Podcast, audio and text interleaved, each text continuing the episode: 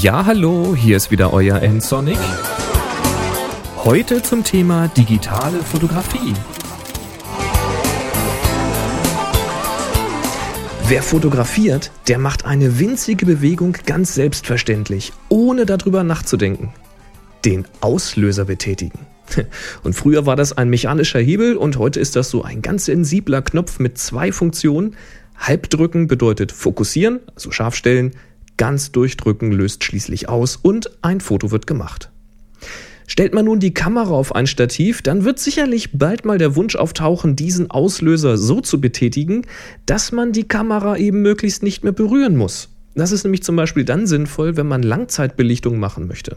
Genau dann möchte man nämlich vermeiden, dass die Kamera eben unnötig in Schwingung versetzt wird. Außerdem möchte man diese Taste an der Kamera ja nicht für mehrere Minuten festhalten müssen. Und spätestens, wenn man mal selbst mit aufs Foto möchte, sei es nun bei einem Gruppenfoto oder eben einem Selbstporträt, na spätestens dann möchte man die Kamera auch mal aus einer gewissen Distanz auslösen können.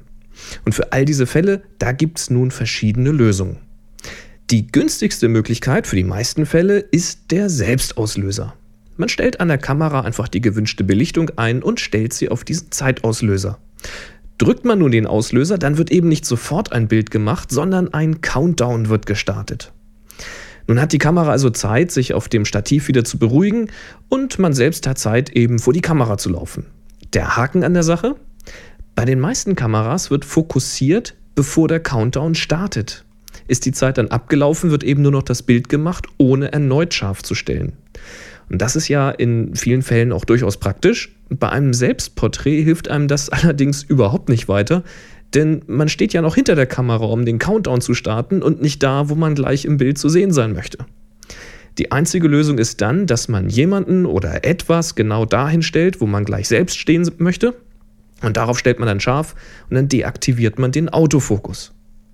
Es gibt aber noch einen anderen Haken, denn Belichtungen von mehr als 30 Sekunden sind mit dieser Methode eben nicht möglich. Es ist ja nur ein, eine verzögerte Auslösung und eben keine Verriegelung des Auslösers. Möchte man jetzt wirklich lange Belichtungen machen, dann muss man die Kamera auf diesen Bulb-Modus, Bulb, stellen und den Auslöser so lange gedrückt halten, ja, wie man eben belichten möchte. Das wiederum geht recht bequem mit einem Fernauslöser. Und die einfachste und günstigste Variante ist die mit einem Kabel. Heutzutage sollten eigentlich alle Spiegelreflexkameras einen solchen Anschluss für eben einen Kabelauslöser haben. Das ist dann entweder eine 2,5 oder 3,5 mm Buchse, die im Grunde so aussieht wie ein Kopfhöreranschluss. Oder es ist eine spezielle Buchse mit mindestens drei Kontakten. Diese Kabelauslöser, die sind im Grunde nur ein Gehäuse für einen Auslöseknopf, also eigentlich nur eine Verlängerung des Auslösers der Kamera. Auch hier kann man halb durchdrücken, um scharf zu stellen und voll durchdrücken, um auszulösen. Außerdem kann man diesen Auslöser in gedrückter Stellung verriegeln, sodass man eben im Bulb-Modus möglichst lange belichten kann, also so lange wie man möchte. Solche Kabelauslöser, die gibt es nun direkt vom Kamerahersteller als Zubehör, wobei die Preise da oft ziemlich, ja, wie soll ich sagen, interessant sind. Für Einsteigerkameras, die häufig eine 2,5 oder 3,5 mm Buchse haben, da kostet so ein Auslöser mal so um die 15 Euro oder auch gerne mal weniger. Für die teureren Kameras, die dann häufig solche speziellen Buchsen haben, da liegen die Preise für die Auslöser aber nicht selten mal bei über 30 Euro obwohl sie dann auch nicht mehr tun als die von den Einsteigerkameras. Zum Glück muss es aber nicht immer das Original sein. Es gibt da viele Drittanbieter, die passendes Zubehör liefern. Ja, und so ein simpler Kabelauslöser, der wirklich nichts weiter macht, als jeweils einen von zwei Stromkreisen zu schließen, der muss nur wirklich nicht mehr als 10 Euro kosten. Wer mag, der kann sich sowas sogar selber basteln. Ein passender Stecker, zwei Taster oder Schalter in einem kleinen Gehäuse, etwas Kabel, bisschen Löterfahrung und eine Anleitung aus dem Internet. Mehr braucht man da eigentlich nicht. Schön und gut, so praktisch so ein Kabelauslöser ja auch sein kann, wenn man selbst mit aufs Bild kommen möchte, da hilft er einem eigentlich nicht wirklich weiter. Klar, man kann nun auch eine Kabelverlängerung benutzen, um dann einige Meter von der Kamera entfernt auszulösen, aber dann wird das Kabel ja auch ziemlich oft mit im Bild auftauchen und das will man ja nun auch irgendwie gar nicht. Und dafür gibt es nun zwei weitere Alternativen. Infrarot und Funk. Infrarotauslöser, die gibt es für viele Kameramodelle. Da müsst ihr jetzt mal in eurer Anleitung nachsehen, ob eure Kamera einen Infrarotempfänger besitzt. Dann braucht ihr nämlich nur den passenden Sender. Das geht teilweise sogar mit programmierbaren äh, Fernbedienungen. Da müsst ihr mal im Internet gucken nach den entsprechenden Codes. Und hat die Kamera keinen Infrarotempfänger eingebaut, dann braucht man eine Lösung mit einem Infrarotempfänger, der eben an den Anschluss für den Kabelauslöser kommt. Ja, und dann eben den passenden Sender dazu. Mit Infrarot kann man nun aus einer größeren Entfernung ein Bild auslösen, genauso wie man mit einer Fernbedienung den Fernseher ein- und ausschalten kann. Und die meisten Kameras unterstützen dabei auch diesen Bulb-Modus, wobei man dabei zum Glück nicht während der gesamten Belichtungsdauer diesen Infrarotauslöser gedrückt und auf die Kamera gerichtet halten muss. Das wäre ja auch dem Foto nicht wirklich zuträglich. Nee, bei Infrarot funktioniert es im Bulb-Modus normalerweise so, dass die erste Auslösung die Belichtung startet und die zweite Auslösung eben wieder beendet. Allerdings hat auch Infrarot noch einen kleinen Haken bei Selbstporträts und Gruppenfotos. Sobald man nämlich den Knopf am Sender drückt, wird logischerweise auch ausgelöst. Man sieht auf dem Foto also so ein bisschen Star Trek-mäßig aus, also quasi als ob man gerade so einen kleinen Handphaser abfeuern würde. Die Lösung dafür ist natürlich, genau, die Kamera auf den Zeitauslöser stellen. Dann zielt man auf die Kamera, startet den Countdown aus der Ferne und hat dann Zeit, den Sender zu verstecken und dann wird das Bild gemacht. Das kann natürlich auch nerven, wenn man ständig mehrere Sekunden warten muss, bis denn endlich das Bild gemacht wird. Funk kann dabei jetzt recht praktisch sein.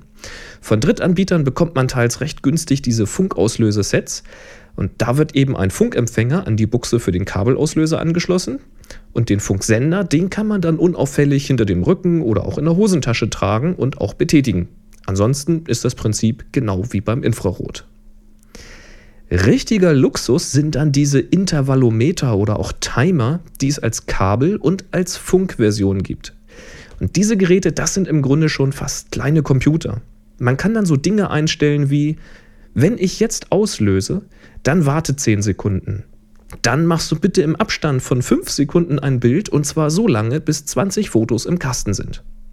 Natürlich kann man auch so lange Bilder machen, bis man den Timer abschaltet. Und man kann auch für den Bulb-Modus einstellen, wie lang eine Belichtung sein soll.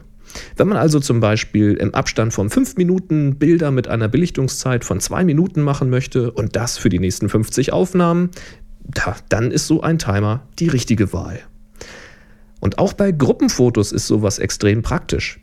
Man lässt dann einfach alle paar Sekunden ein Bild machen, so lange, bis man eben wieder abschaltet.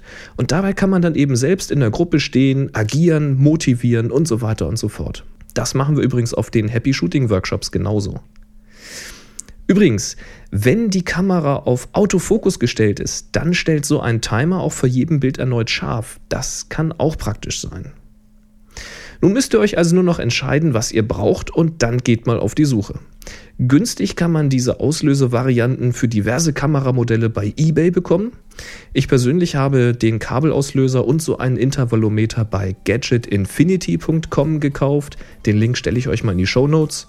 Achtet beim Kauf nur darauf, dass euer Kameramodell auch unterstützt wird. Nicht, dass der Auslöser nachher nicht zur Buchse eurer Kamera passt. Wenn ihr das beachtet, dann steht euren Fotos aus der Ferne nichts mehr im Wege.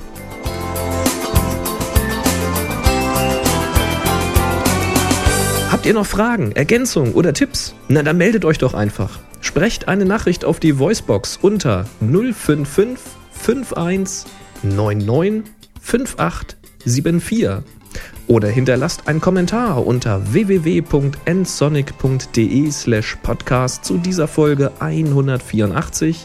Ja, oder schickt mir eine Mail mit Sprachkommentar als MP3 oder eben als Text an info.nsonic.de. Sucht auch mal im iTunes Store nach Ensonic und schreibt eine Rezension zu diesem Podcast und hinterlasst mir Sternchen bei podster.de. Ensonic schreibt sich N-S-O-N-I-C. Ja, und wenn es euch gefallen hat, dann empfehlt mich bitte weiter. Aber jetzt viel Spaß bei der Suche nach eurem Fernauslöser und macht's gut. Bis zum nächsten Mal. Tschüss. Sie hörten eine weitere Produktion von nsonic www nsonic.de